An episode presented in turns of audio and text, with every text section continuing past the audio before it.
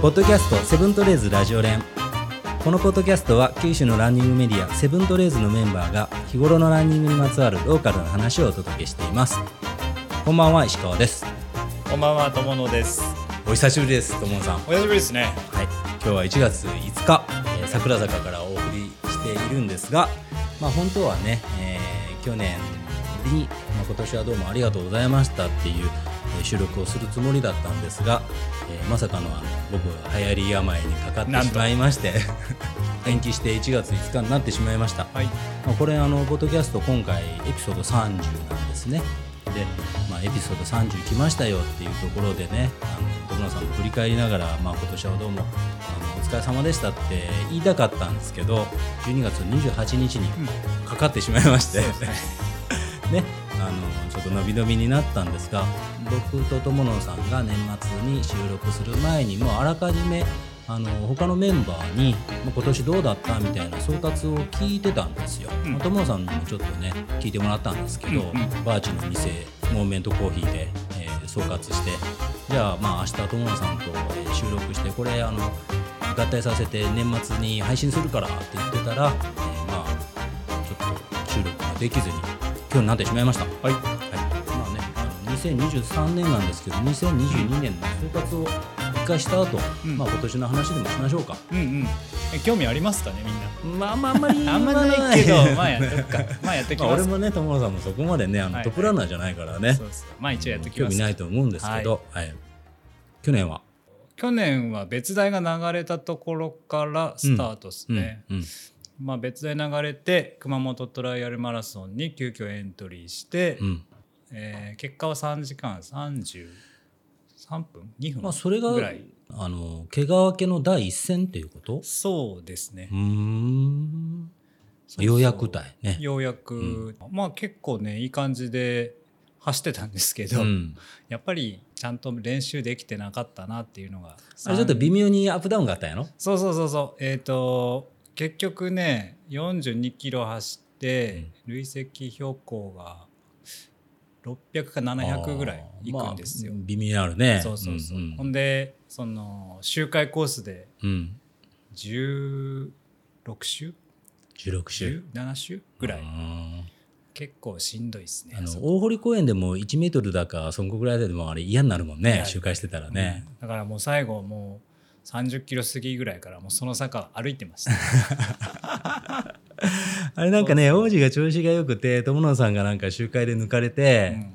なんかああなんか友野さんバテてるなって思いましたみたいなこと言ってたけどね。そう2回か3回抜かれたな。あ本当なん やあいつと。それがまあ1戦目か。そうそう、うん。それが1戦目、うん次は苦戦部苦戦部トレイルね。苦戦部もまあまあけど気持ちよく走った前も言ったけど。まあまあね良かったよね。そうそう、んあれ最初はゆっくり行こうって思ったけどまあまあ走れてあれ楽しかったですね、まあまあ山でももうどうもなかった足は。いやあれ終わった後やっぱそのちょっと腫れましたね。あ晴れた。うーん。これはちょっとあやっぱダメなんだ。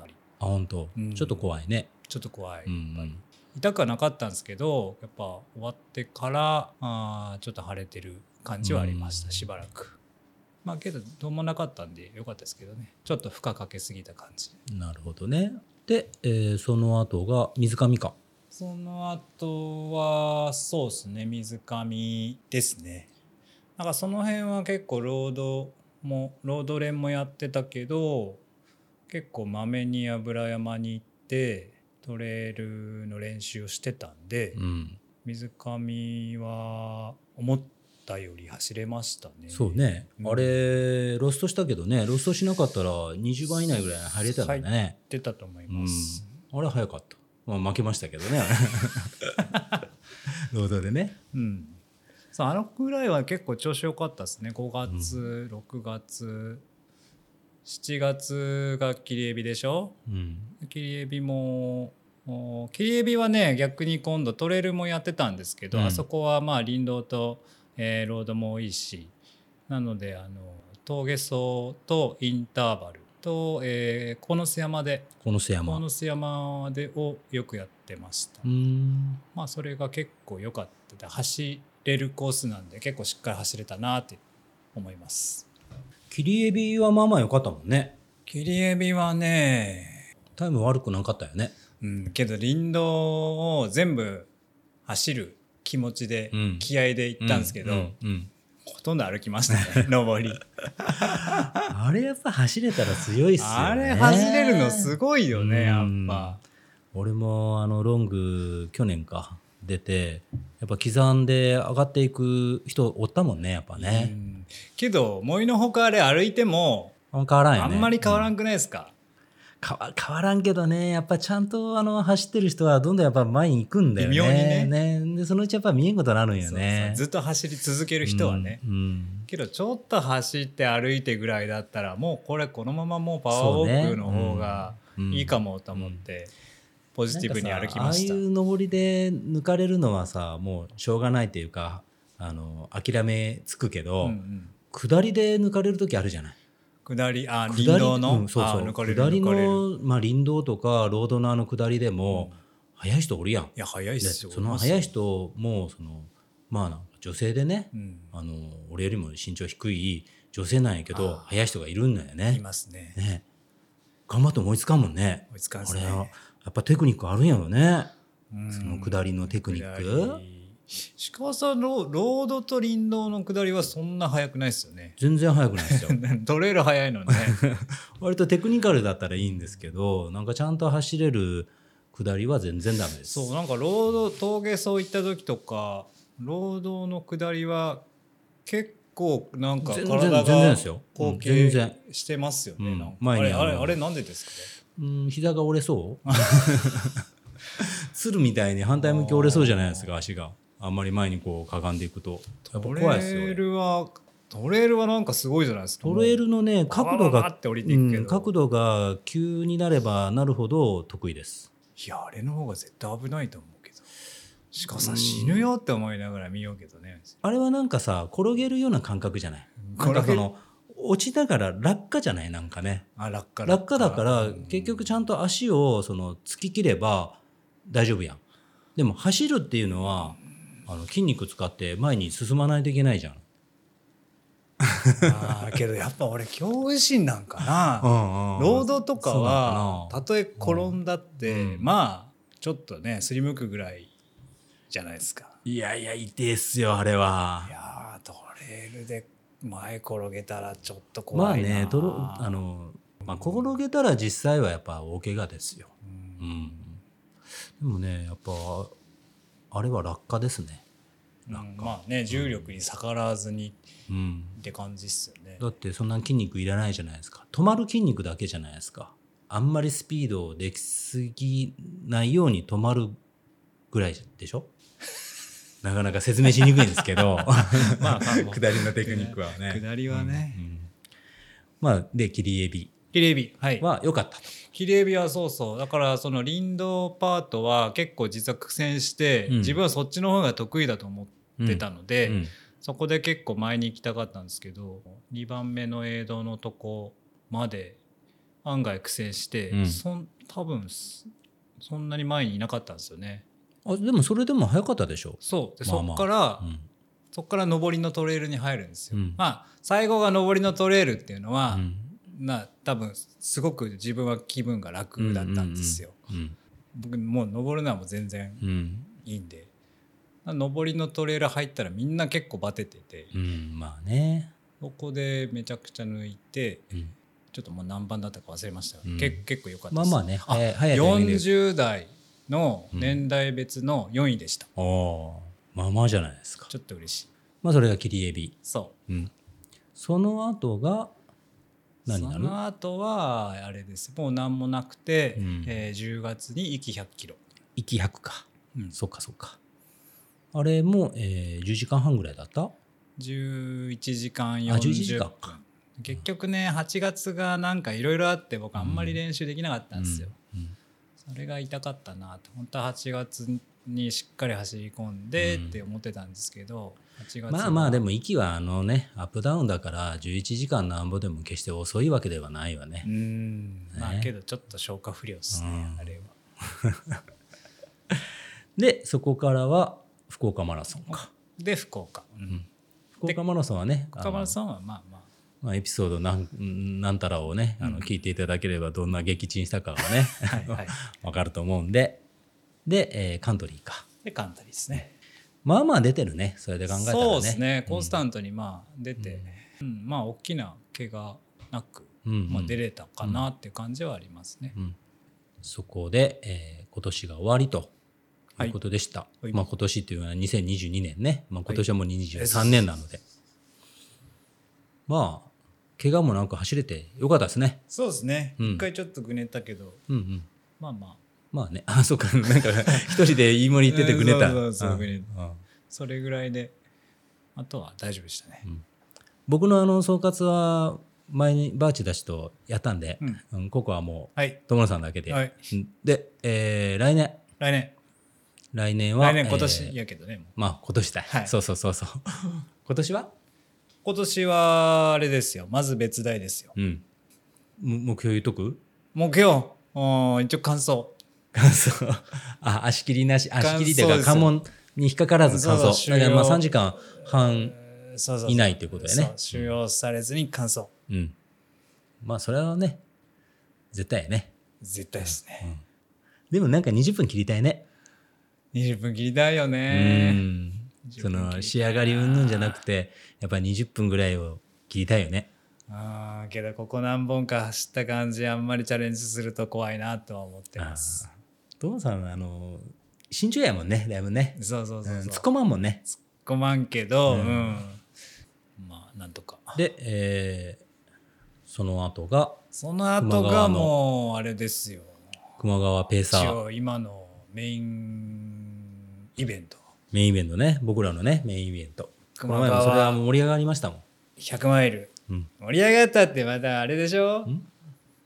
もうあの友さんが遅いけんお前。お前大変ぜとか言ったんでしょいやいやいや王子に。そこまでやってない。そこまでやってないけど あのペーサー合流してからすぐ夜になるじゃないですか、うんうん。で今度は、えー10キロ短くなってるのでまあ調子よく行けば多分午前中午後すぐぐらいにはゴールできるかもしれない。あそうっすよなのでまあ僕もペーサーとモノさんもペーサーやけどペーサーって割と夜間夜間区間ですよね。区間が長いんですよ。うん。で、えー山も今度はちょっと増えたみたいなんで、うん。まあ友野さん山ね下り苦手じゃないですか。ねまあ歩きでしょうけど下り、うん。いやいや王子がやっぱ王子が乗っ取ったらやっぱあいつ早いですよ。いやいやいや下いやいや。彼に足りないのはブレーキですからね。そこで、えー走らせません。王子が調子が良かったら、あのまあ友野さんが夜間で、えー山の下りはブレーキかけるんじゃねえかって。いやそこが大事なんです王子は調子が良かったらダメなんですよ絶対潰れますから。まあねまあね王子はね潰れ癖はあるんやけどね。僕ぐらいがちょうどいいんですよ、まあなんかでもあの面白いよね。60キロの前半のあの水上の区間がまあどこまでそのセーブできるか、そうね、うんセーブできるかかなと思うよね。ここないと、うん。いくら調子が良くてもね、だからあの僕らはその、まあ、もちろんその100キロをサポートするっていう楽しみもあるけど60キロに来た2人をそのどんな状態かっていうのがまた一つの楽しみじゃないですか。まあそうですね。ね、そこからまた100キロのその中でそのどう揺れ動くかっていうのが横で見ながら楽しみじゃないですか。うん。なんかそういう楽しみがねなんか今回の熊本川あるなと思って。まあもう完走するかどうかなんていうよりはなんかどっちがなんかね潰れるかとかさ。なんすかそれ。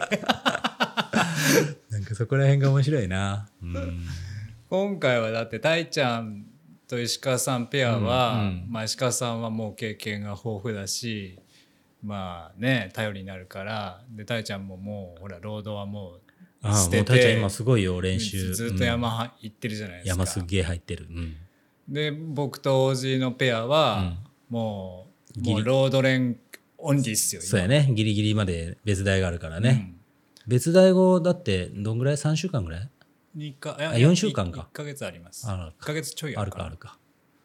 まあねずっとロード。そうそう。だからそこら辺の練習法も違うし、うんうん。そうね。その辺がね、うん。どうんいう風に出るのかね、そういうのも楽しみかなと。そうやね。あの熊川は割と走れるコースではありますもんね、うん。後半がねだからまあちゃんと走れる練習しとる方が案外早いっていうのはあるかもしれない。まあ面白いね。面白い。ちょっと楽しみね。でもあのー夜の練習はやっぱりやった方がいいっすよ。あそれはやります。うん。あの山のね。いや別で終わってあの、ね。や夜ちょっと山歩き行きましょう。だからなんかね10時ぐらいに夜の10時金曜日の10時に山入って翌朝の7時ぐらいまで行動する練習をしようとか言ってて、うんうんうんまあ、そうなるとまあ10時から入る金曜日の10時って言ったらもう仕事してるじゃない仕事した後じゃないですか、だから全然睡眠せずに10時ぐらいから走り出して翌朝6時7時ぐらいになったら、まあ、当然どっかで眠たくなるじゃないですか、うん。でそこであの可変ピル飲むとかいうのも一回やっとった方がいいやろうやってた方がいいですよね。うんうん。でできればその時にちょっと小雨だったりとかすると寒いで小雨みたいなことがあるとなんかそのギアのテストもできるじゃないですか。それがねもう嫌なんですよ、うん。僕。もう絶対雨降ってほしくないです。ねでもなんかあのギア練っていうんかな？ギア練っていうかギアのテスト？けどやっぱりそこらうん安心感はありますよね、うんうん。一回やっとくと。どんぐらい蒸れるかとか、まあもう実際蒸れたって走るしねなんかそれやったところでっていうところはちょっとあるんやけどでもなんか一回体験するのはいいかなと思いますよ。けど湾岸の時に広島湾岸の時に、うん。あの夜トレイル入ったらうん。う、ん自分が思ってたよりはあ楽しいああ夜の取れる、うん。ああまあね。う、うん、楽しいですよ。あ基本楽しいですよやっぱり、めっちゃ楽しいと思う、うん、楽しいですよ、うん。やっぱそんなに嫌なイメージはないですね、まあ基本的に構結構夜型なんで僕。うんそんなに夜はあんま眠くならないですよ。まあ寝ますけど。まあやりましょう夜練ぜひぜひ。ね。あとポール？ポールは使わない。ポールは多分なん使か王子もポール使わないって言ったね。僕も使わないですね。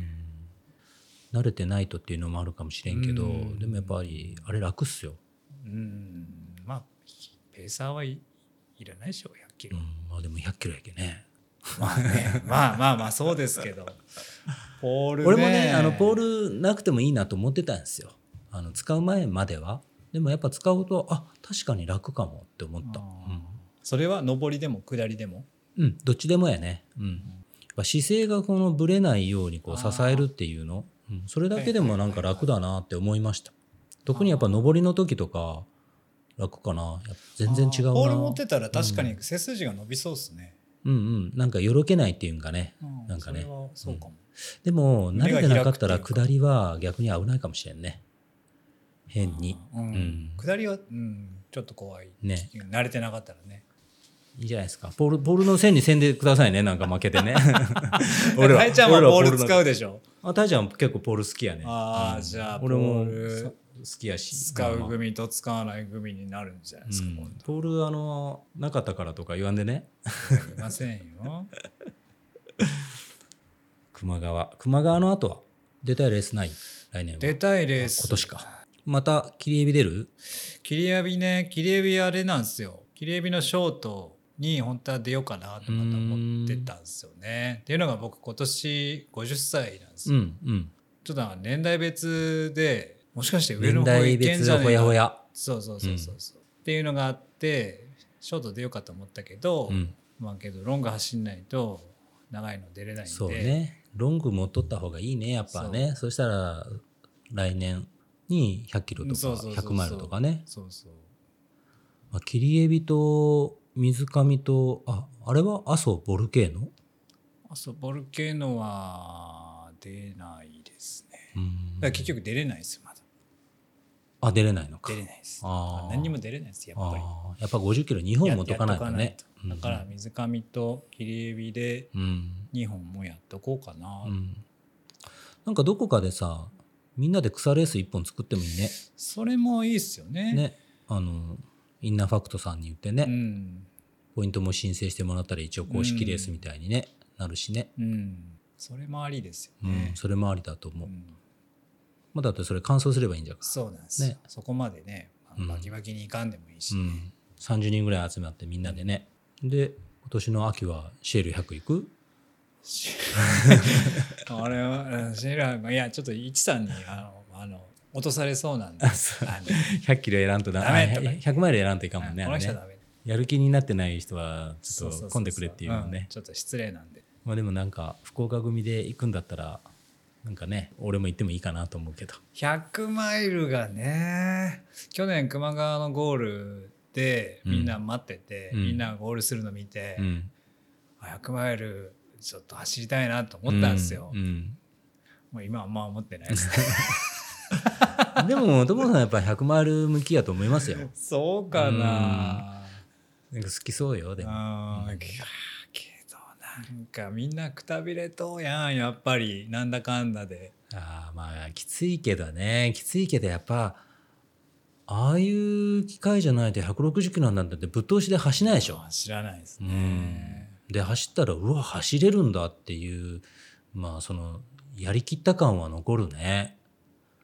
絶対一人で160なんて走らんしね。うん。走る人もおるけどね。まあでもね焦らんでもね今からまた面白いんじゃないですか？ロングレースっていうのは。うん。まあもうちょっとミドルぐらいのやつをねうん。100キロ以内ぐらいのやつを何本かやってからまあ魅力がうん。分かったらうん。挑戦します、まあ、俺が走れるうちにやってくださいよ。俺もそれ行きますから。だんだんやっぱ俺もきついなと思ってきだした。まあ去年3本やったじゃないですか。ちょっとやりすぎっすよ100マイルもそうやけどレースのその後っていうのがなかなか平常運転に戻れないじゃないですか。そうそれがなんかちょっとネックなんですよね、うん。見てて。う、ん、160キロって確かに2日ぐらいでガツンって距離伸びるけど、うん。結局2週間とか3週間まともに練習できないから距離としては全然なんなんだろう練習の距離としては短くなっちゃうんですよね。ですよね、うん、でぱりいろいろ痛めちゃったりとかうん。疲れちゃったりとかしてで、あだから去年は3本やってその後ほんと1ヶ月ぐらいはそれぞれずっと悪かったから、まあ、レイクビアとかもっと悪かったからなんか普通に練習してる記憶の方が少ない。あんまり走ってないよね。走ってない走ってない、うん、走ってないんですよ。案外。で夏の暑い時とか走ってないじゃないですか。だから俺全然練習してる感がない。記憶がないだ去年ねそのコロナになってめっちゃめちゃ暇で、あのいろいろ過去のレースの結果とか、まあ、なんかストラバとか見てるじゃないですか、全然走ってねえと思って3本も出てる割には。なんかレース出るとなんか日頃のランニングができなくなるから。そこなんでうすよ、ん。基本的には僕毎日走っときたいタイプなんで、あんまり入れるのもなーって今年は思いました。うんなんかそれよりも毎日ある程度ねコンスタントに走れて週末ちゃんと山に行けてっていう生活の方がまあ延べで言ったら楽しいのかなってね。う、ん。まあ、まあ、レースはたっていうのはありますけどね、もちろん。レースは2本とか3本とかなんか100マイルは1本にした方がいいんじゃないで100すか？マイルはねあもう100 100 マイルはもうやっぱ1本やねあもう1本でも、うん、1本ぐらいはしとかないとそのうちできなくなるからやれるうちにやっとった方がいいっていうのもあるけどね。でもやっぱ1本でいいっすよ。あのいい時期に1本ね。寒くも暑くもない時のね、はいはい。いい時期に1本がいいな。あでもなんか100マイルはできると思いました、もうね。うん、3回やって3回完走してますからね。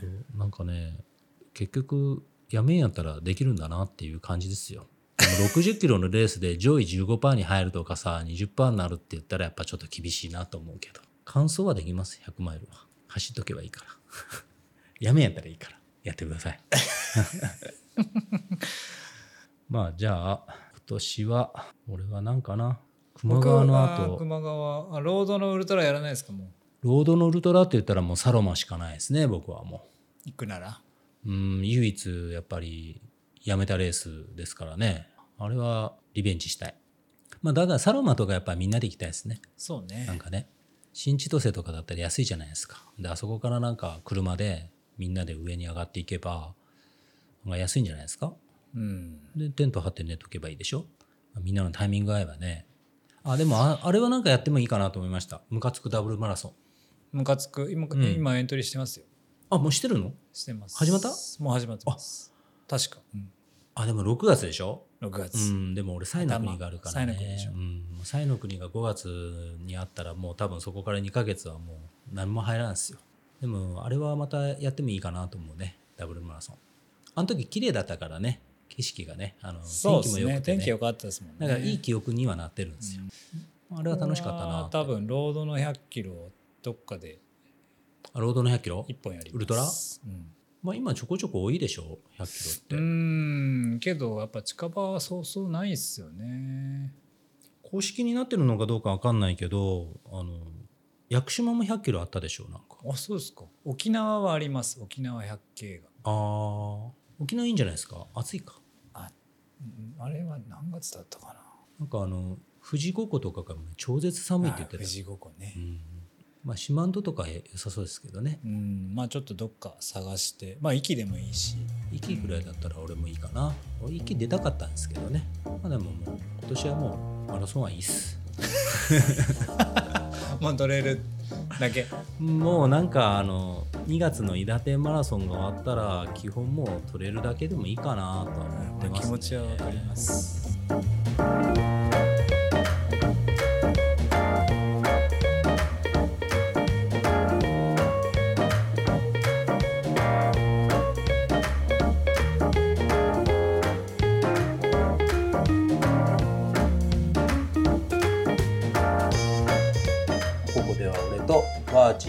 王子とタイちゃんの4人でちょっと今年を振り返って、えー収録してみたいと思いますはい。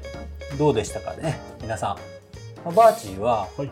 えー五箇山の100マイル。100マイルから始まって、はいまあ、10月の、えーレイクビワ100その間って何があったんやったっけ？その間は何もなかった、ね。何もないんか、はいじゃあ今年100マイル2本100マイル2本。すごいよ2本のマイルと、あれ、球磨川も今年です、そうかそうか。そうですね。球磨川ははい、3月。100 100キロ。はい。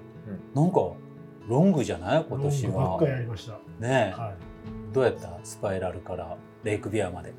い。で、スパイラルも100マイルまだ早いんじゃないかっていうので出てのうん達成して、のレイクビワもめっちゃハードル高いっていう話だったのが、ねまあなんとか完走したんで、うん。だいぶ長い距離に対する自信はつきましたね。すごいね、はうん、100マイル2本すごくない？すごいです。ああなるほどね。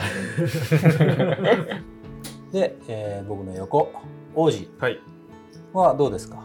僕は、まあ、別題が流れた後の熊本トライアルマラソン、うん。フルマラソンですね。うんうん。これでまあ、一応ベストタイムを出せたっていうのそうやね。が、はい、大きかったかなとは2時間思います。何分やった？40何分。43分。43分。まあ、これは一つこういい自信につながった年ではありました。なるほど。ロードレースです。はい。山については、えっと、球磨川のペーサうんーをやったのと、あとは水上の60キロ、えーいやいやいやいやその前にあるんじゃないの？なんか。ん？切れ身でしたっけ？あれあれあれあれあれあれこれあの DNF もちゃんとあの 白状しないと一応今年の振り返りだから。いやあれあれ3週ですよね。あ れ五5週です。回山5週でした。5週の大会。で。あそうですか。あなんか勘違いして3週で書いてあったんですけど 3月の岡山スパイラルトレイル。100マイル。32キロかけ53周で。はい。3週で諦めました。逃げ帰りました。やだって。いや厳しかったです僕には、ねはい。まあでもまあ3週ね。はい。3週頑張って、えー水上はいつ？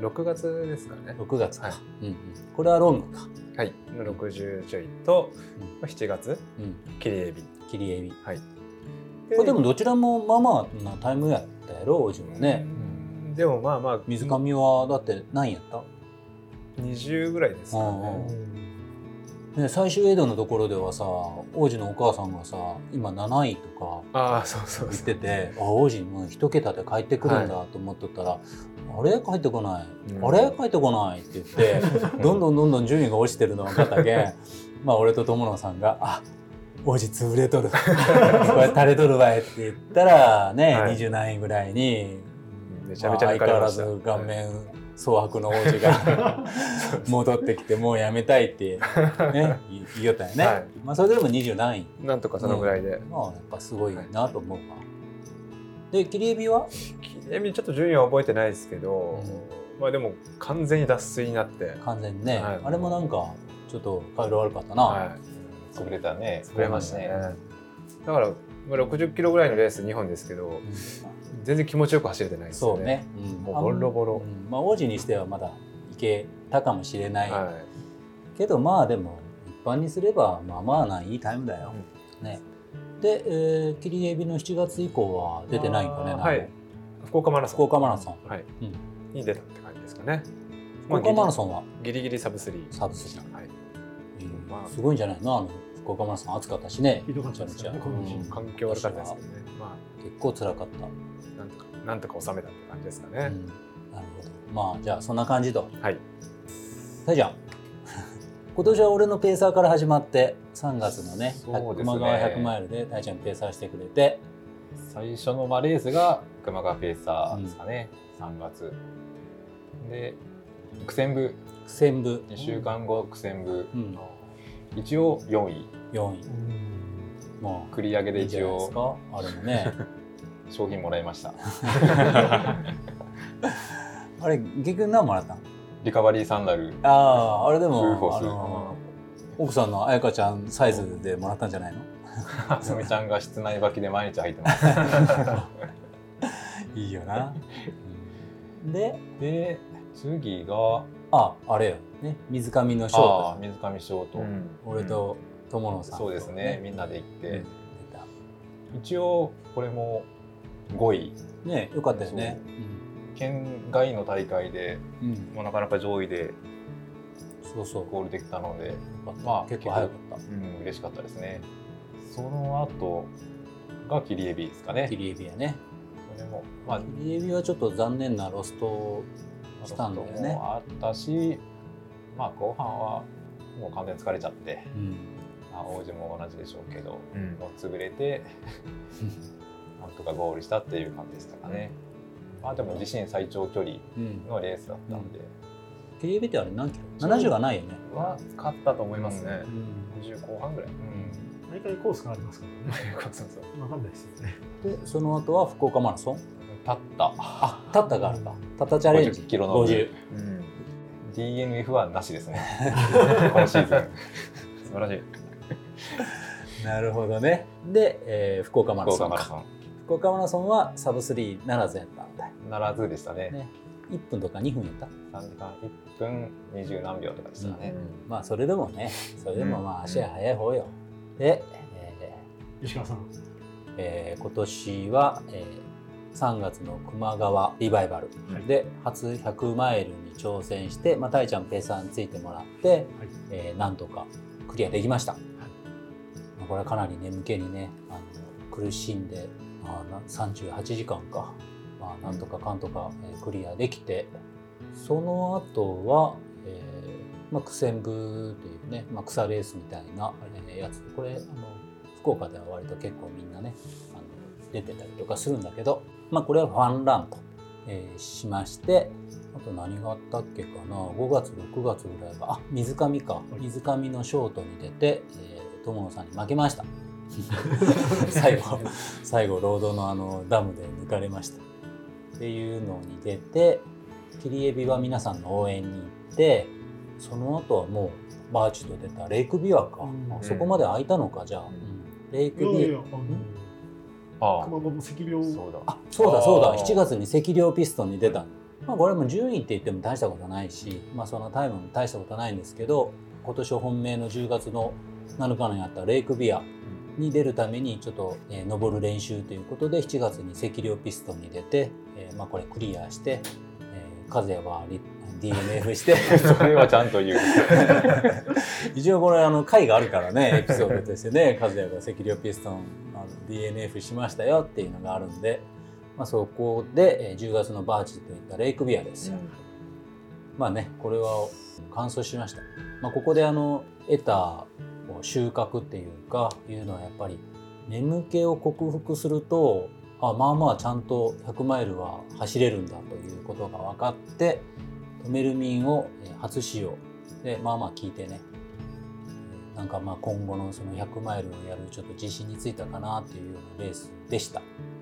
て、えー福岡マラソンをやってなんとかサブ4とうんうん。いうところであカントリーレースがあるかカントリーレースカントリーレースは結局ここでは俺しか行ってない？僕も行きましあそうだた 僕も忘れて全然忘れてる。あ王子と行ったんだ。カントリーレースね。引っ張ってもらったんでそうそう王子に引っ張ってもらったんだ。結構忘れてるね。忘れますね、うん。友野さんと王子と、はい。えー行って、えーまあ、そこでは友野さん勝ちました。王子に引っ張ってもらって、まあ、それでもねあの3時間20分っていうので走れた時がある,、うんあるんだよね。でもまあ今回は3時間40分とか50分ぐらいからいかかったんで、まあまあ遅くなってるね、まあ、結構ねやっぱレイクビアの疲労はずっと引きずってるなっていう気がするんだけど。で、えー先週シェール100、えーラン仲間の市村さんが六甲に、えー神戸に行って立ち上げた100マイル草イベントのえーシェール100っていうのに出ました。で100マイル完走しました。すごいっていうのはまあ今年の、えーレース一覧かな。うん。なのでマイル3本。すごい。すごい気がつけばマイル3本。もう3本。あと97本ですね。まあね7本やね。まあなんかいけるかもしれんね。いけるわけないよ。なすごいな。4ヶ月に1本ですもんね。まあなんかだからといってマイルが語れるわけじゃないんだけど結構3本もやったなと思って。うん。球川の後はもうマイル球川で最後でいいかなとかって言ってたんですけどね,、完走したらもう満足してたんだけどね。やっぱ忘れるねなんかねうん。きついのってうん。ねやっぱね。もうなんか切りエビきついの忘れたろに忘れました。あなんか次7時間ぐらいでいけそうな気がしてるやろ今。次はショートで突っ込むぞぐらいの。もうマイルもいけそうな気がする？前まあいけてないからあれですけど。諦めてる自分がいるのもどうですけどどうかと思いますが、まあ、今度地元のうん。球磨川でやるやつはもう必ず完そ走するつもりです。ということでね来年なんよね。来年の、えーまあみんなの勝負レースとか直近で決まってるレースっていうのをちょっと言い合おうか、はい。ね、で王子は来年は、えっと、まず別題があります。うん、2月5日ですかね。これ目指してるタイムは？えっと、今のところサブ映画なんで、まあ、2時間48分。2時間48分。でも結構いけるんじゃないの？結構ね、うーん。空版見ててもいい感じじゃない？そうですね今うん。ギリギリいけるかな？いけないかなっていうところなのでこれこれからが、はい、これからが勝負って感じですね、まあ、その後1か月後に熊川。熊川はい。リバイバルの100マイル、100マイル。いよいよまた、はい。えっ、と友野さんがペーサーでうん。走ります、今そこまでが決まってそこまでや感じですね、はい、でもなんか熊川の練習とかする時間ないやろもう。そうですね、もうそのまま別大のその練習のまま熊川に行く感じ、もうその感じですね。まあその後、まあちょっと山になれるようなことはすると思うんですけど、でももう別大って2月の何日？5日。だからまあ、そんな無理はできないと思うんですけど、まあまあなんかシューズの感じとか、うん。まあ、ギアの感じをちょっと確認するくらいかなとは思ってます。まあ走力があるからね。諦めんやったらね、ええ。絶対に完走はできると思うんやけどね。まあ、前回100キロは走ってるので走ってるからね。ペーサーで、うん。まあ、その感触は一応あるので。俺もっとあの王子にいろいろ吠えてもらいたいわ。僕は警戒してます。ちょっとまだいろいろなんか吠えてもらいたいな。なんか豪語してもらいたいもうちょっと。やだ言いたくない 言えば言うほどなんかその後の回が面白くなるなるからもうちょっとなんかね目標とかガンガン言ってもらいたいな。順位は？目標順位は？順位。いやもう順位とか全く想像つかないですよ。順位はなくててもね時間はね。あ時間、うん。時間そうですね、まあ35時間。うん35時間？えちょっとなんかそれ低くないか？市村さんが323時間だったうんん、でね、32、3時間。あれだって距離が長くて32、3時間だから、はいはいはい。今度は10キロぐらい短いでしょ？そうですね。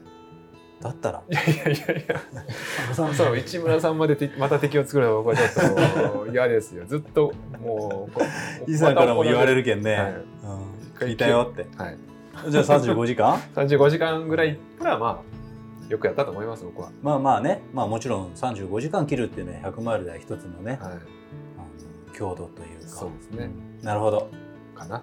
またそこら辺は後で語りましょうか。そうですね。別大終わってからぐらいに聞くと多分いろいろとね。でたいちゃんは？自分も、うん。えー、球磨川100マイルに挑戦しようと思ってます。ね。熊川100マイルおはい。互いの、二人で。まあ、ライバルバチバチで、えーやってもらいたいんだけどそれのペーサー今度は俺がやります。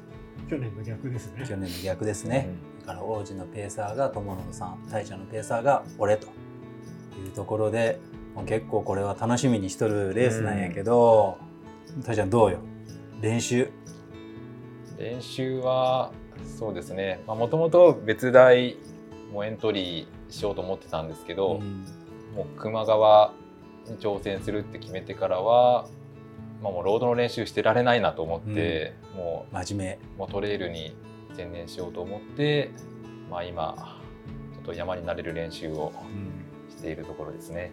えでもさそのロード走ってるのも十分練習になると思うけどそのトレイルに特化しようって思ったのはなんで、そうですね、まあ、もう長時間うん。やっぱ活動する、まあ、ロードっていうと結局スピード出して走ってしまうので、やっぱ全然競技として100マイルレースとは違うなと思ったら、もう今山入ってるんですけどもうスピードは殺してうんうんとにかく緩く、うんまあ、怪我のないように、うんまあ、山を走るっていうところですね。やっぱ山入らんと山はなれんわな。そうですねうんバーチェットも結構入ったねレイクビア前にね。でレイクビアのその100マイルを想定したペースっていうか、まあ、これぐらいでどのぐらい疲れるんやろうっていうのを割といつも確かめてたよね。はいだから練習で全て出し切るっていうわけじゃなくてその練習でどのぐらい疲れるのかな累積2000踏んだ時にどのぐらい疲れるんかなとかいうのを割とあの感じてたね。やってましたね。次の日の疲れの残り具合とかも確かめつつ、ね。やっだからまあ100マイルの疲れなんて味わうの絶対無理やんか。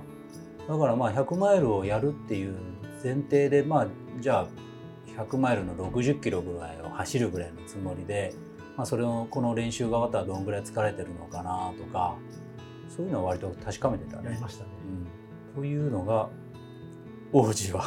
僕はないですからねないからきっとまた突っ込むよね。いやちょっとはね。だから突っ込まないです。突っ込まない。いやー突っ込まないで抑えきれるか突っ込んなでほしいな嫌です嫌です突っ込んでほしいんだけどね。もうもう北川さんの後ろ行きますよ。俺でも大ちゃんに逆のこと言ってるよ。王子を抜くなって。そう。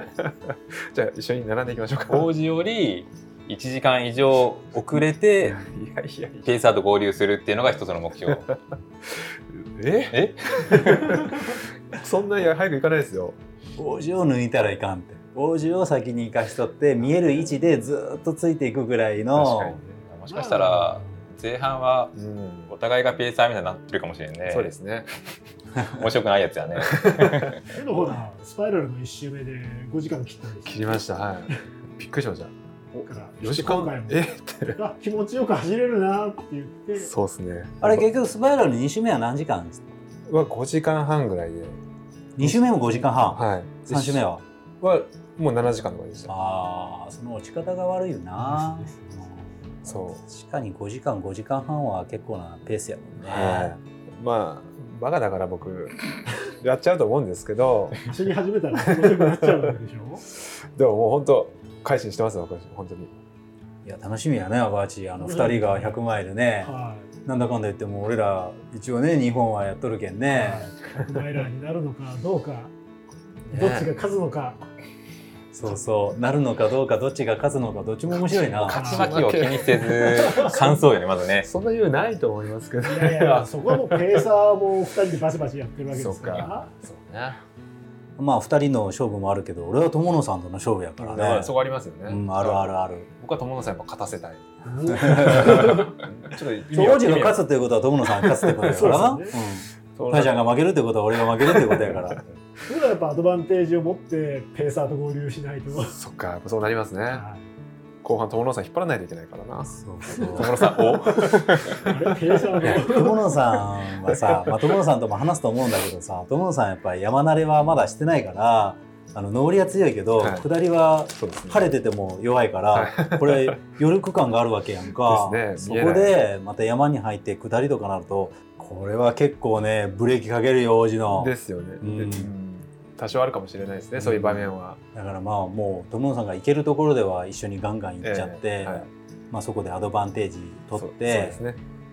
俺らガンガン行くけんね後半。後半ガンガン行くけんね。まあ途中で追いつくのが一番面白いですよ。ね。思いますね。最後のボスぐらいの二山あるじゃないですかあそこら辺で合流したいですね。大ちゃんま大ちゃんまあまああの下りも上手になってきたからね。ガンガン行くよ。あのくだりは得意ですね。あそこねあ最後の。今年も妙に飛ばしたもんね。俺が足痛いって言ってるのに。あそこね。あとはね、余裕を持ってペーサーと合流したいよね。そうですね。ね。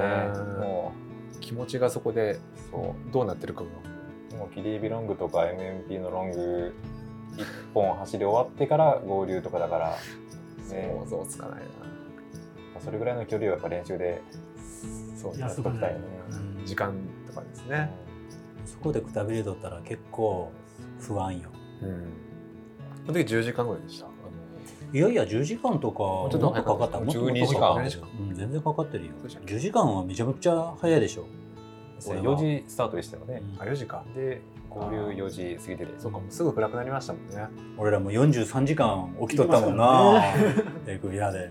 あれ結構な自信になったね。ありました。40時間以上起きて動けるんだと思ってね。は不思議だ。あれはかなり自信になったな。そうですよね。で今回シェール100であの強烈な寒さでもなんかこのウェアでいけたっていうあ自信になった、うんそんなに厚着してなかったし、うん。まあ、だからといってその持たなくていいっていうわけじゃないんだけど、割と軽快にいけた、だうん。からまあ寒さと眠さうん。克服。うん。そこの経験値がですね。強いですよね。強いですよね。それがあるのは。でさたいちゃんとその王子ってどっちかって言ったら雑な強さはたいちゃんの方があると思っちゃうね、うん。暑いとかさ寒いとかうん。喉が渇いたとかさあんまりそういうのに弱くない。うん。王子弱いってまあまあ。当時内臓がね、はい。やられてる。僕はもうナイブなんで。王子はもうやっぱり王子で育っとってさ、うん。みんながなんかやってくれないと僕はちょっと。大ちゃんは前日寝れない問題以外は。そうね。それが心配。です。あ前日？あでもそれなんかあの夜勤で鍛えてないの？眠気対策っていう意味では鍛わってますけど、意外と前日の夜はナイーブなんであ次の日遠足とかになると寝れないあタイプなんですよね切れ火も一睡もできなかったんで。あ本当。あ そうですよね。まあ今回王子のロッジに泊まることになると思うんであーまあ結構人がいると思うんだよね、はでわーわー言ってるし美味しい熊焼酎とかもたくさんあるのよね。寝れるかな 本当そこそこからですよ、まあ、始まってます、前日から。マジでねいい酒ものすごいあるけんね 王子のところはね。それを置いてくれてるから、ね、前日に寝ない寝ないで、あ前前々日に寝ないってこと？寝ないでおこうかな。あああそれもいいかもしれんね。だからもうどうしてももうその日は眠くて仕方がない状態にしちゃって。どんな環境でも寝れると思うんですずっよねと寝だめしてた方がいいと思う。寝れないよりも。そうですよね。レイク病の時ギリギリまで寝てましたもんね。結構ギリギリまで寝たあー。だからレイクビアはめちゃめちゃ睡眠はね成功したんよ。あそうか。宿泊所がスタートみたいなは感じです、とにかく楽やったよ。移動がなかったから、あうん、すごい楽だったレイクビアは、移動ですね、うん、あれはなんかいいうん。コンディションだったね。まあじゃあはい。2人の。い。100マイル、外れ100マイル。ね。勝負ね、楽しみですね。いいんじゃないかな。バーチは？えっ、と、来年は2月26に玉名伊達マラソン。あ 僕もです。奇遇ですね。奇遇ですね。あああれ出るんだ。あれ、いちご食べたいんだ。あれ、いちごなんか美味しいらしいんで。そうかそれがあったね、ビッグレースがあるじゃないですか。伊達マラソンね。伊達マラソンがあります。その後えーその後は、えー今日エントリーが開始されるサイの国。サイの国。を目指します。はい。サイの国6月5月末。5月末かあれ、はい。俺も出るんだ。おお、奇遇ですね。奇遇やね、かぶりますね。やっぱサイの国か。サイの国頑張らんとな、あれ5月末だったか。はい。サイラーになりたくて。うん5月末だからね。なんか来年あるあの阿蘇のボルケーノも出られないね。そうですね。あれちょっと興味があったけどね。出たかったですけどね。まあたいちゃんはもう来年は熊川以降はしばらくレースはお預けなんとも言えないですね。まあね家庭の事情が。うん。家庭の事情が出たら暗い方に取られる人が いらいるから、まあ、明るい事情でね、そうですね。うん。明るい事情で、まあ、ちょっとなんか専念しないといけないことがあると、まあ、それでもね、うん。落ち着けばね、はい。またレースはまあ一つのモチベーションなので出てほしいと思います、なんとかまあ100マイルはクリアしましょはい。うでまあバーチーも来年はサイラはいサイの国俺も出るから、い。まあ、ちょっとこれはね気合い入れるとね。そうですね。レイクビアの完走の人たちの38時間台ぐらいで完走しないとサイの国は難しいっていうふうに誰かの投稿で見たけど、はい。俺ら43時間以上かかってるから5時間巻かんといかんよ。はい。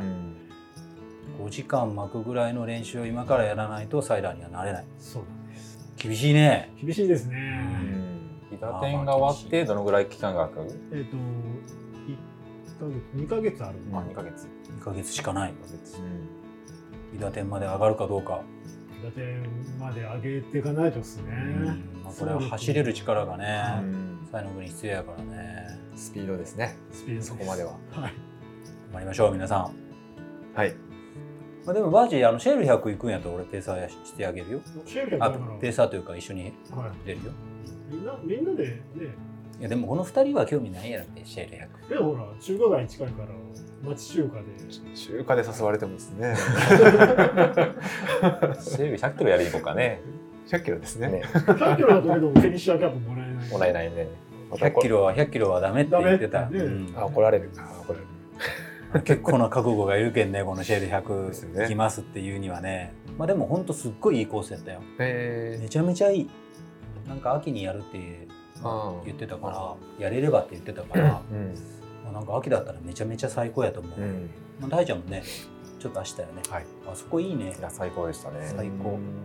だってもう終わった後、まあ、街もめちゃめちゃ近いし、まあそうですね。うん。すごくいいところおるなと思ったけど、まあ、いつさんがおる間にね。行けたらね、はい。みんなで行って遊べたらいいけどね、うん。そんな感じではいよし俺もなんか一杯もらおうか。最後ちょっとここで乾杯ぐらいしないと。ビールですか？ビールもらおうか、ビール。うん。宇宙。おおまた洒落た宇宙やんか。宇宙フロー。これ宇宙って何種類あるの？これ。宇宙いっぱいあります。どんどん新しいのが出てます、え宇宙って会社なの？宇宙ブリューイングっていう八ヶ岳のふもとにあるブリュワリーさんです、色が。めちゃめちゃ綺麗な色やねこれよしじゃあ皆さん乾杯しましょう、はい。はでは、えー今年もお疲れ様ということと、えー来年は、えー、熊川と、えーバーチと俺は、えー、西の国目指して頑張りましょやりましょう。うでは皆さん乾杯。乾お疲れ様でした。お疲れ様でした。来年も遊びましょう。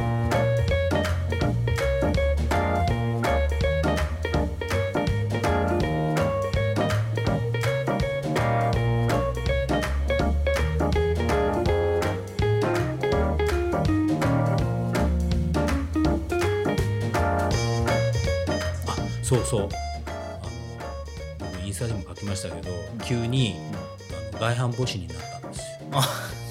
急に急になるわけないじゃないかって言われるんですけど本当に急になったんですよ外反母趾に。信じられます？いや急にならんでしょ。やろ？そう言うやろ？でもね俺外反母趾とかなってなかったんですよ今まで。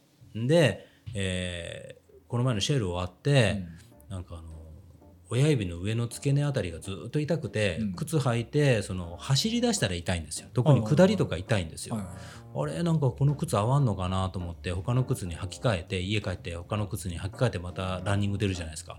また痛いんですよ、うん。あれおかしいぞと思ってその時に初めて分かったの。俺靴のせいだと思ってたんだよ。某シューズを履いてい痛かったんですよ、このシューズ合わんわ俺にと思って。でもいつものアルトラに履き替えても痛かったんですよ。それでおかしいぞと思って、えー見たらなんだこの指はって思うぐらい左の親指がむちゃくちゃ外反母趾になってたんですよ。右もちょっとね。こんな指見たことないぞっていうぐらいになってて。大丈夫ですか？うん本当本当に急に。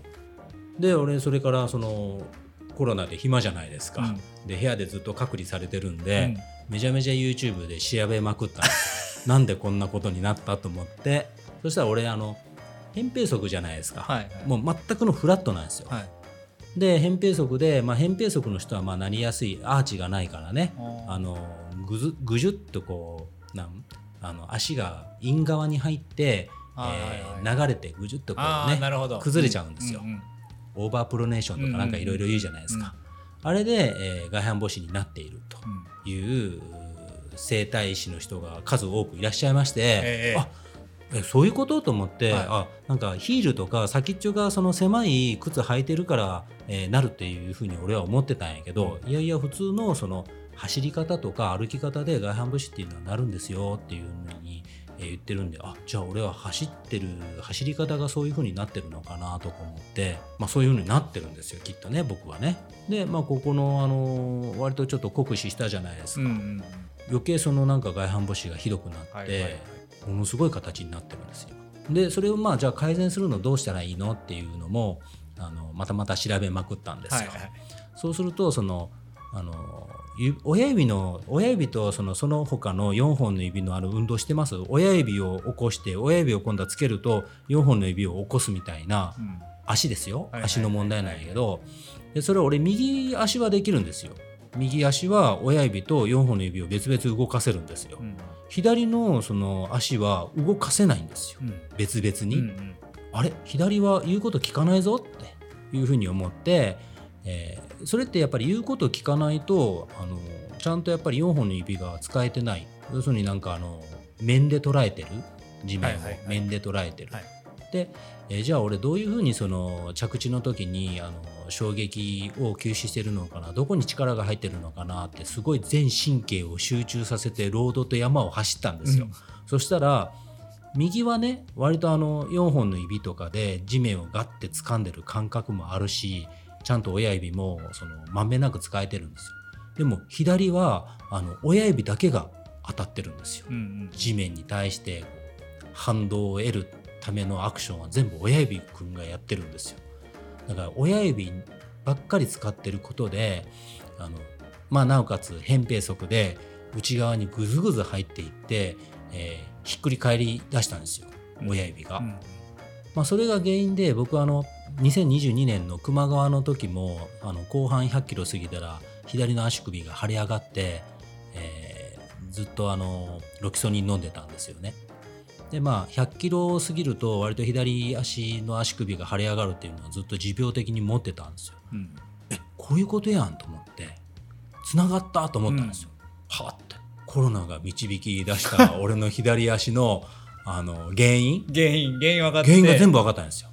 であれ走り出したらねロング走り出したらふくらはぎが痛くなるのは左のね、はいでそれも結局その、えーそこなんですよ。もう足の親指ばっかり使うことでふくらはぎ、まあ、反り足みたいになっちゃって、えーふくらはぎがすごく緊張してうんそこが疲れてくる。で足首の可動も悪いから足首も腫れ上がってくる。全部がここやったんですよ。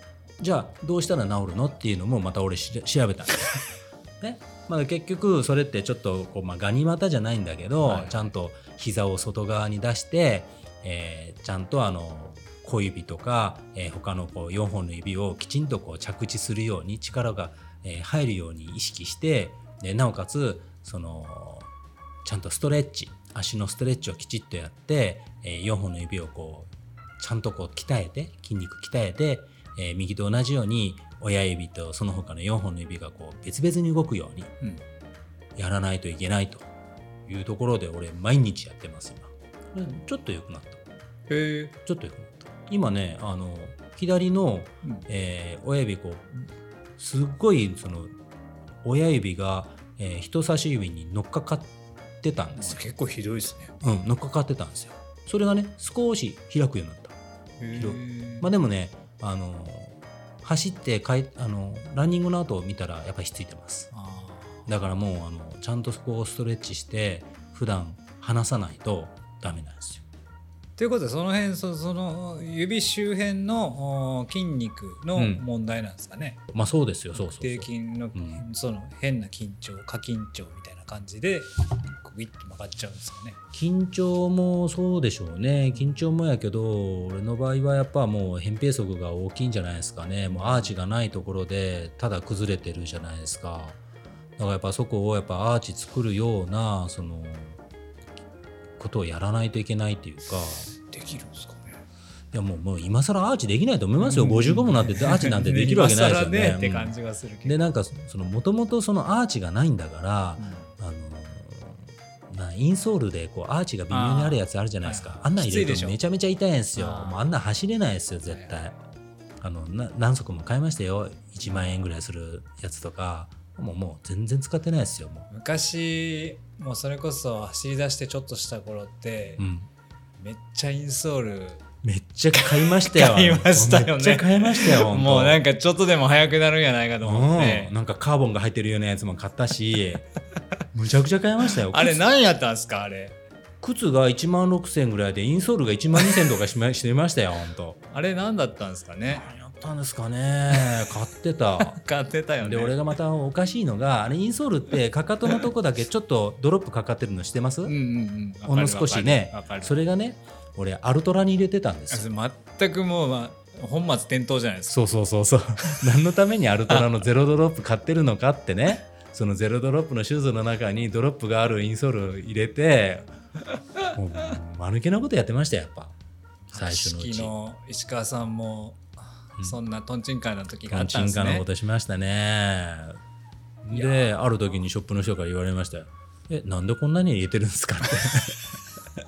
いや自分のあの扁平足なんでって言っていやいやこれドロップあるじゃないですか何のためにアルトラ履いてるんですかって言われて俺も肌と気がついて何のために俺はアルトラ履いてるんやってだよ。前の方が指が開くからアルトラ履いてるとかもうそこしかなくて。その時ありましたね。あったよね。あっインソール命みたいな時あったね。あったあった。だから今もなんか俺あのそもそも入ってるインソール、ん。あの新品のやつが、うんうんうん。これ焦げんあるやつあれあるよ、あるよね。うんうんあるある。インソールもさなんかあの最初はやっぱり柔らかいあのクッションあるじゃないですか、でだんだん沈むじゃないですか。ペラペラになっていくじゃないですか、でもなんかペラペラになったのが合うとなんかふかふかのが気持ち悪いじゃないですか、まあね。ね、だから俺あのペラペラのを常に新品の中に入れていったりとかしてて新品のインソールがどんどん溜まっていくんですよ。それはそれでちょっとどうかと思うけど。なんかそんなのもある。あと靴捨てる時にインソールはぜインソールとあのシューレースかね。あれだけはあの取って捨てるんですよ。おなんでなんかあの紐っていろいろあるじゃないですか。平たいのかあらの嫌な日自分が好きじゃない日もあるよね、うん、でちょっと長いやつとかもあるじゃないですか。そういう時に変えるわけね。変える変える、うん、なんかこの紐ダメだなと思う時にあん時の紐みたいなやつで変える。で紐なんか変えないじゃないですかなかなか。紐取っとくのはちょっと、でインソールもやっぱりいいですよ。うんペラペラのあの履いてペターンとなったやつも ちょっとそ微妙。れはどうかと思うけど。いやいやあれがまあ結構いいんよ。なんかあのサイズが微妙な時があるんよ、ああそれはあるね、うん、その時特にに履き始めがね。そう。その時にあのあちょっとちっちゃいかなって思った時にあのペペラペラのやつインソール履くん ほんとぴったりやん。でずっと履きおけばなんか周りが馴染んで緩くなってくるやん。そしたら今度は新品のインソール入れたりするねあなるほど。うんうん。割とあれはね使える。あとアルドラのインソールいっぱい持ってるじゃないですか、うん。俺。で他のシューズ買った時に他のシューズってインソールが盛り上がってるやつがあるじゃないですか。ありますね、あのモントレールとか、うん。ああいうのとかバハダとか買うと、あの割と凝ったインソールが入ってるんですよ、それ取ってアルトラのインソール入れるんですよ。そしたらちょうどいい。だから割と使えるんですよアルトラのインソールは それだからモントレール買わない方がいいんじゃないですか、いやね、モントレールはモントレールでねや今っぱいんですか？いや持ちがいいんですよ。あアルトラはね、まあまあそこら辺はまあね、そこら辺はね、まあ。あれやけど、うん。持ちがいいんですよ。あ字がうね、ん。だから悩ましいところなんですよね、やっぱね、靴ってね。最近俺でもメレルが好きです。メレル、はい。はいこの間のや破けてなかったっけ？メレル破けました。あれね、でもね、破けるに値するね、あの蹴りをちょっとに入れちゃあ蹴ったんですよ、根っ石こを。あえどういうこと、よくこう倒木みたいなやつが刺さったトレイルの横とかにあるじゃないですか、うん。まあ、木の枝とか。あなんかあそこをなんか蹴っちゃって。あそのいその、ん。ささくれみたいなやつがね。そうそう蹴っちゃって。それがなんか折れて刺さってたんですよ、はいはい。でそれで破けちゃったんですけど、まあ別にあの耐久性だけの問題じゃないと思うけどそれまあはしょうがないです、耐久性もありますけどね、けどね、まあ、結構酷使しましたもんね、うん、結構あれレイクビアとシェールもあれで全部シェールとレイクビアと練習だからまあでもそう言ってもまあ450か500までいってないかな。うん。やっぱトレイルのシューズ700ぐらいまでは持ってもらいたいですね。うん。別にソールはどうもなってないでしょ？ソールはメガグリップだからどうもなってないですパーですよね、うん、まあアッパーやからもうメッシュでしょ。まあなん破けたってまあまだ大丈夫じゃないですか、まだまだいい。まあまあまあ外反母趾の話です。よガヤボシね。うん。外反母趾の話そよ。れメレルが原因ではない。メレルが原因じゃないです。メレルね、俺のメレルは、まあまあ、俺のメレルはって特別仕様じゃないんですけど、あのまあまあね、あの、まあまあさ足先広いんですよ。ああそうですか、うん、だから履けるんですよ、俺あ。俺、サロモンとか、なんかあそこら辺はすごく狭くて、ちょっと他全部嫌って言いますもんね無理なんですよアルトラ一択ですもんねアルトラか、そのモンモントレールまあまあ良かったんですよ。でも、モントレール最近なんか出してないんですよ、シューズ。全然。へなんかなかなか選択肢がなくて、で、メレルを去年買ったら、これはまた結構よくって、で、俺また買いました。ーあそうですかまた買いました。同じやつあのね、あの僕が持ってるのロングスカイ2っていうやつなんですけど、うん。それこのメッシュのやつなんですけど、全く同じロングスカイ2であのシールドっていうやつがあるんですよ。えーあああそれあのちょっとポリのなんかあの皮膜がまたさらにこう、うん。まあ、シールドっていうぐらいだから、はいはいはい。あのまあ、5話までいかないけど防水はいはいはい。ね、えー仕様になっていて、まあ、ちょっとも蒸れるかもしれないんやけど、まあ履いてないとかね雨の時はいいかもしれないですね、雨とか雪の時にいいかなと思ってそれめっちゃ安かったんですよ。へえ1万7600円が1万2000いくらだったんですよ。へめちゃくちゃ安いでしょ？速攻買いました。でみんなにバンバン送ってみんなにも買わせました。だってメガグリップですよ。メガグリップで1 1万万2000はすごいですね。めちゃめちゃ安いじゃないですか。でメガグリップ俺今まで履いたことなかったんですよでバーチーが結構メガグリップよう持ってるじゃないですかあバーチいついいのーはバーチーはとにかくもういいいやね、のまあいいのばっかり持ってるじゃないですか。いいテントからなんやらかんやらねと。で、バーチーがメガグリップで、メガグリップがいいってずっと言ってたから、まあ俺今まで持ってなかったあれんで、バーチーのなんですか？モンブラン。あそっかそっかモンブラン以外にもメガグリップなんか他持ってたよ。持ってますよ、ね、とこのなんか。モンブランだけでも2足持ってますあれ2足持ってる。メガグリップ履いたら下れるんかな。いや、でもね、あの、引っかかりすぎるっていうのもある。あー、うん。速い人にとっては、もうちょっとね。滑ってくれてもいいかなって思う。なるほどね。うん。なんかそれはあるけどでも雨の日のやっぱり岩とかあの根っこ関係とかではもう絶対いいよねやっぱね。晴れてたらあそこまでいらんけどね全然ね。まあまあでもあの安いじゃないですかこれ他のねメーカーだったら倍しますよ。うん。これ案外最近はメレル推しです。アンバサダーじゃないですけどね。はいはい。で靴下は最近ににあの2枚重ね。2枚重ね、もうやりだしました。それは何何のためですか？だからなんかあの外反母趾の話ですよ。外反母趾でちょっと靴のその当たるところも実際ちょっと痛かったりするんですよ。ボコンって骨が出てるところ。うんとあのまあ俺ちょっと測定もちょっと痛いって前言ってたじゃないですか、はいレイクビア終わった後測定痛い、ね。測定痛いって。だから結局やっぱりそこからの影響もあると思うんやけど、うん。あの足の裏も痛かったんですよだからまあ2枚履けばちょっとこうクッションが増してまあ俺のあのさっきのメレルなんですけど、うん。ちょっとそこもそれも薄いんですよ、まうん。あ、その分あの下りですごいフィーリングいいんですけど、はいはい。あのかなりやっぱ薄いんですよ。だからもうちょっとクッション欲しいなと思ってあの靴下2枚重ねしたらあこれいいやんと思って。本当、本当に本当に。まあ暑い時期はできんよ。うん。うん、今の寒い時期しかね。あでもめちゃめちゃいいですよで2枚重ねにするあの理由もう一つあってあのどの靴下も破れてるんですよ。あー同じとこ破れますもんね。同じところも破れるし、うん、あのクッションのために2枚重ねてるんですけどあの破けが目立たない。あでもいいですよ。2枚か、まあ、薄い5本指の上に旅型のやつ重ねてる、ああなるほどね。うん、ああ僕最近はもうはできれば裸足がいいなって思ってるんですよね。靴履くの。けどやっぱねどうしても距離走るとね。裸足？俺裸足で履いたことないべもうやっぱねランニングシューズやっぱ裸足で履くのが一番フィーリングいいっすよ。ほんと？うん。あそうなんだ。うんけどやっぱね20キロ30キロ40キロになるとちょっと怖いんでうん。やめますけど。うん。なんかすれそうね。うん。うん。やっぱそれが怖い。うん。あでもちょっとやってみけようかな。ど履いた感じはもう足裏の感じはもう裸足で履くのが一番いいですあこの靴こういうことなんだっていう感じがする。へえロードシューズとかならいいかもしれないそうロードシューズですけどうんうんね、うんあそう外反母趾ですよ。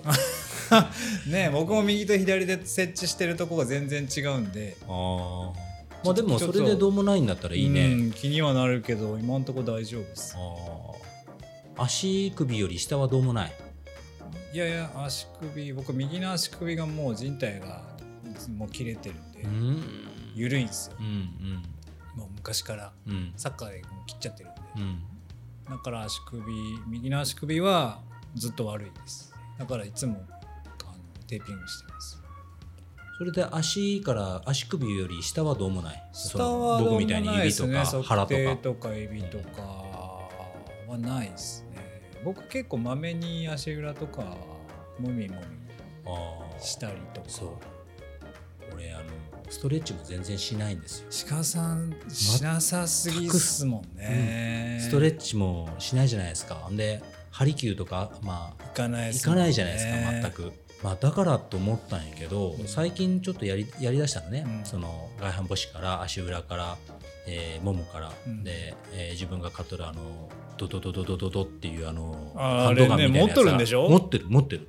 持ってるけど全然使わないんですよ。なんで？元ったら毎日使った方がいいっす。でね俺腰が悪かっ腰の腰痛がずっと出てたんですよ、で腰痛は俺背骨の曲がりだとずっと自分で思ってたし、まあ、実際曲がってるんですけど側腕気味やから左の腰に行くのかなと思ってたんですよ。で俺あのコロナで部屋で監禁中に YouTube 見てたじゃないですか。めっちゃ勉強してるやん。そうそうそう。ものすごいインプットしたんやけど。で、えー腰痛の人はこのなんかケツのこうなんかところの筋肉がこわばってるからそのままその背中につながってる筋肉が引っ張って腰痛になりますとかいうのを見てえそうなん？と思って、うん。じゃあケツのこのなんかあの深いところのやつを緩めたらいいんって思ってじゃあ,、あのハンドガンでやったらいいの？と思って、うん。ハンドガンでやったら腰痛が治ったもんね。ああそうですね。大体腰痛は足から来るパターンが多いっすね。やっぱねケツの筋肉が緊緊張してるんですよね。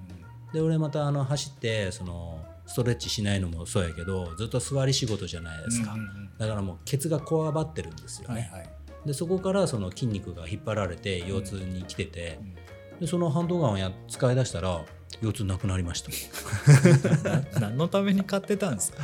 やだからねあのコロナにかかりましたけどあのかなり得るものがあったと。得るものがありました。勉強になりました。さああれ聞きます？そのハンハンドガン。あれ効く。めっちゃ効く。あのねやりすぎると筋肉痛になります、ああそんうなに、ん、あれあれでもう損傷してるね。やりすぎると。緩めてるんじゃない。損傷してる。あれなんか3段階ぐらい俺のあるんですよ、でもねあの一番弱でいい。もう今日とかなったらもうマジで痛いですよ。どこするんみたいなあの強度ですよ。へえあれど強度ができない絶対。あれいいと思うよ。全然使ってなかったけど あれいいと思った。俺もちょっとあれ毎日してけねどもうちょっとやっぱケアをした方がいいっすよ。今回で思いましたねやっぱね、うん、結構トムさんやってるよね。僕はまめにあの、はい、治療院も行きますし。そうですね。最近はあのあれでなんかナイキアプリのワークなんとかで。何それ？なんかヨガとか。ああ。ちょっとやってます。ああ。ヨガやりだした？ヨガっていうかなんかランナーのためのなんとかみたいななんかそういうのがあるんですよ。こう10分間みたいな。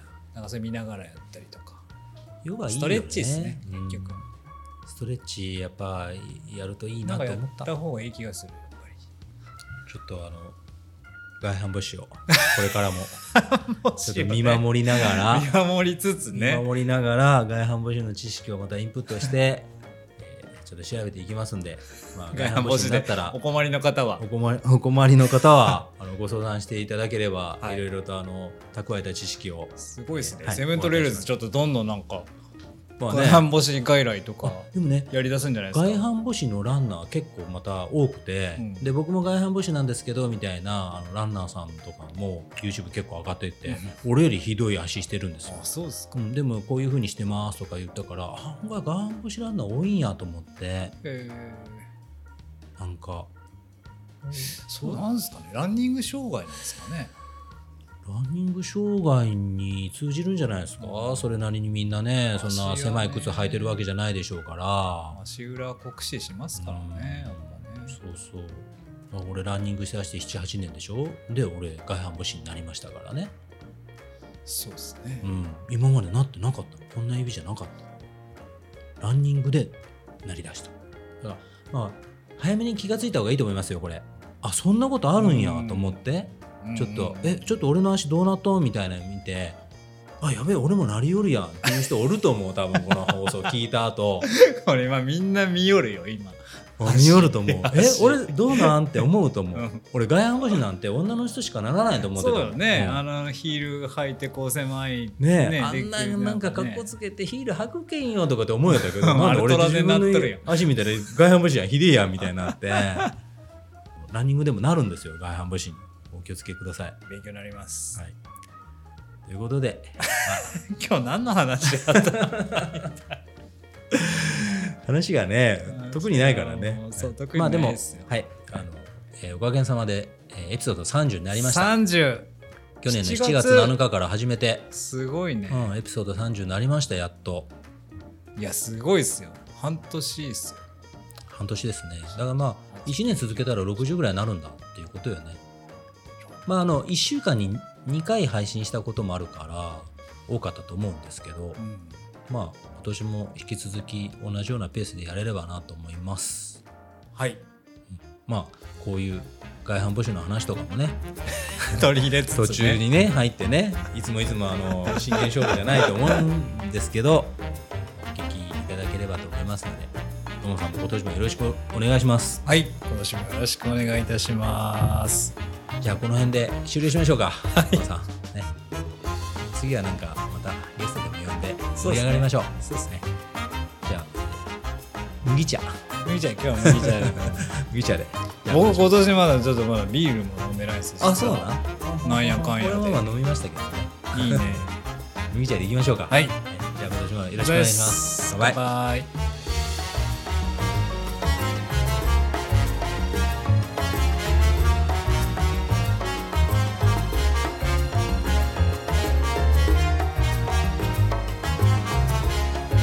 そうそうだからもう部屋でねあの6畳一間やけどあの快適でしたよネットフリックス見て YouTube 見て一切部屋から出ないでしょ、なかなかそんな機会ないでしょ。うん、もうねあ割とこの空間でも生きていけると思った。狭い部屋のいいなと思った。だって片付けるのもあっという間じゃないですか、うん、これね不自由なかったです